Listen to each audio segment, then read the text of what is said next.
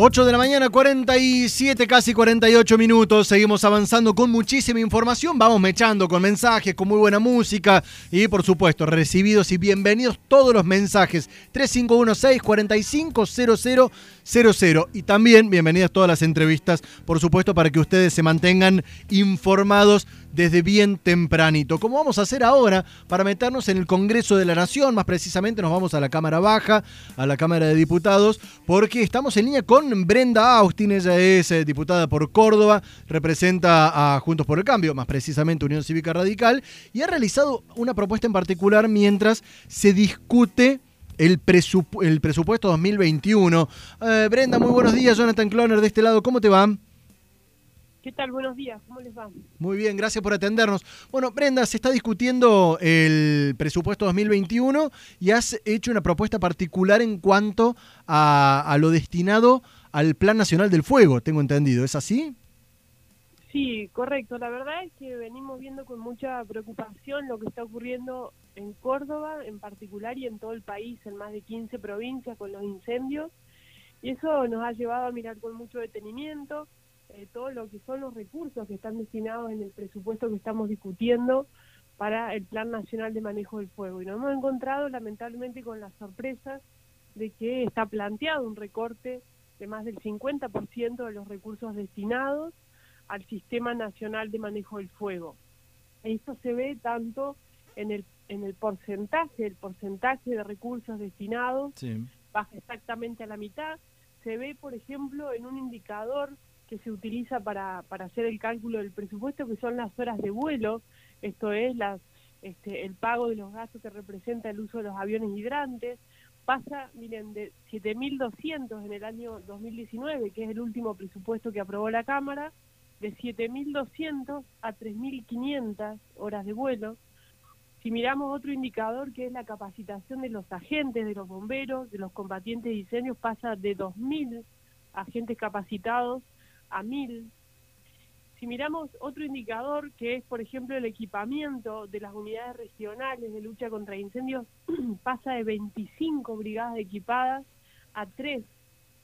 Entonces, realmente estamos frente a un recorte que es eh, muy significativo y que indudablemente que va a impactar en todo lo que es el funcionamiento del sistema y sobre todo en la capacidad de evitar que un que un foco se convierta en un incendio de las magnitudes que hemos estado viendo en las últimas semanas e impactando en cientos de miles de hectáreas. Brenda, me quedo pensando, hay varios ítems para trabajar acá.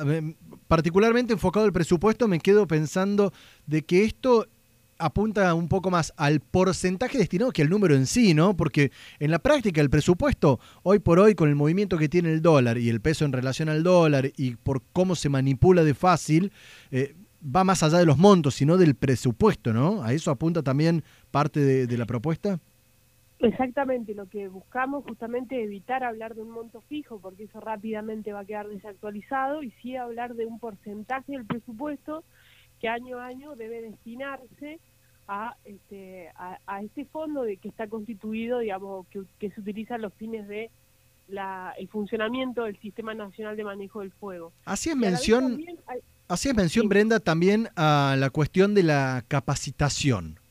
Y, me quedo pensando en esa parte que, más allá de la capacidad de saber eh, manejar un avión hidrante o no, digo, ¿qué posibilidades hay de que el trabajo de bomberos voluntarios sea remunerado también?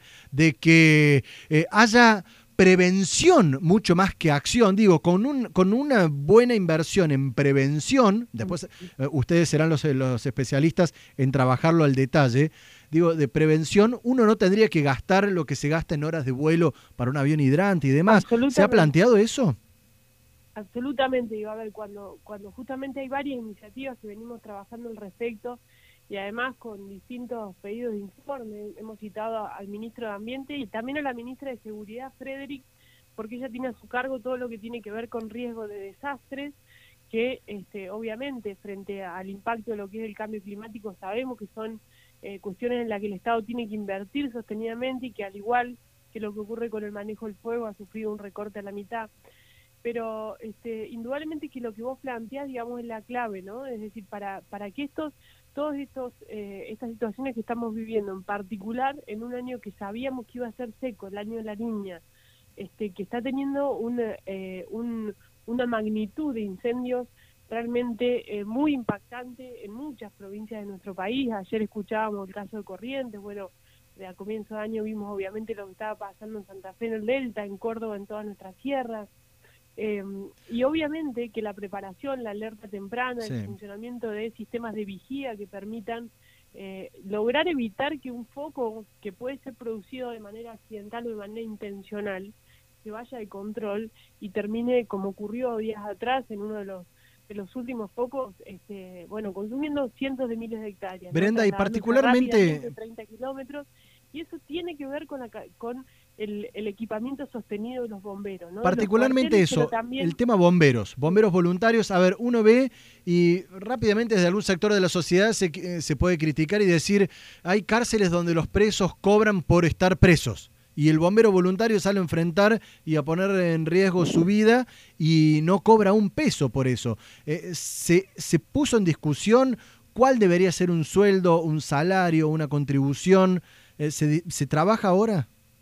Bueno, en mi opinión particular, los bomberos deberían recibir un, un, reconocimiento del Estado por la tarea que llevan adelante. Sin embargo, esta es una discusión que hay que darla con ellos. Eh, a, mí me ha tocado recorrer por distintas razones muchos cuarteles de bomberos de la provincia de Córdoba y siempre les hacía la misma pregunta, ¿no? Primero, ¿qué necesitaban? Y si ellos estaban de acuerdo con la condición de voluntarios del funcionamiento de los cuarteles.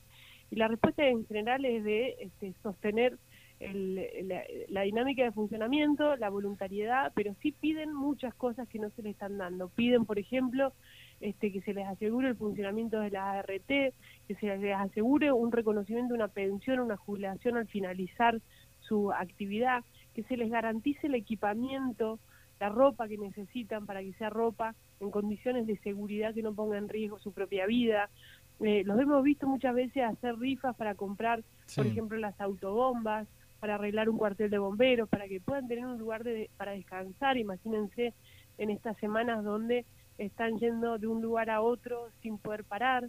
Entonces, eh, creo que lo primero que hay que hacer es escucharlos, preguntarles qué están necesitando y empezar por, por, por su equipamiento, ¿no? por las condiciones que necesitan para que su tarea sea una tarea segura. Además de esto, se están analizando eh, distintas iniciativas que tienen que ver con bonificaciones especiales, con este bueno hay, hay eh, todo lo que conlleva todo lo que lleva detrás eh, del voluntariado para que terminen como tal. Brenda nos quedan eh, menos de cinco minutitos para cerrar el programa. Te, no, quisiera cortar así bruscamente. Te agradezco los minutos al aire pero nos, nos come el tiempo lamentablemente. Ningún problema. Gracias a usted por la comunicación y por poner un tema tan importante como este en la agenda. Muchas gracias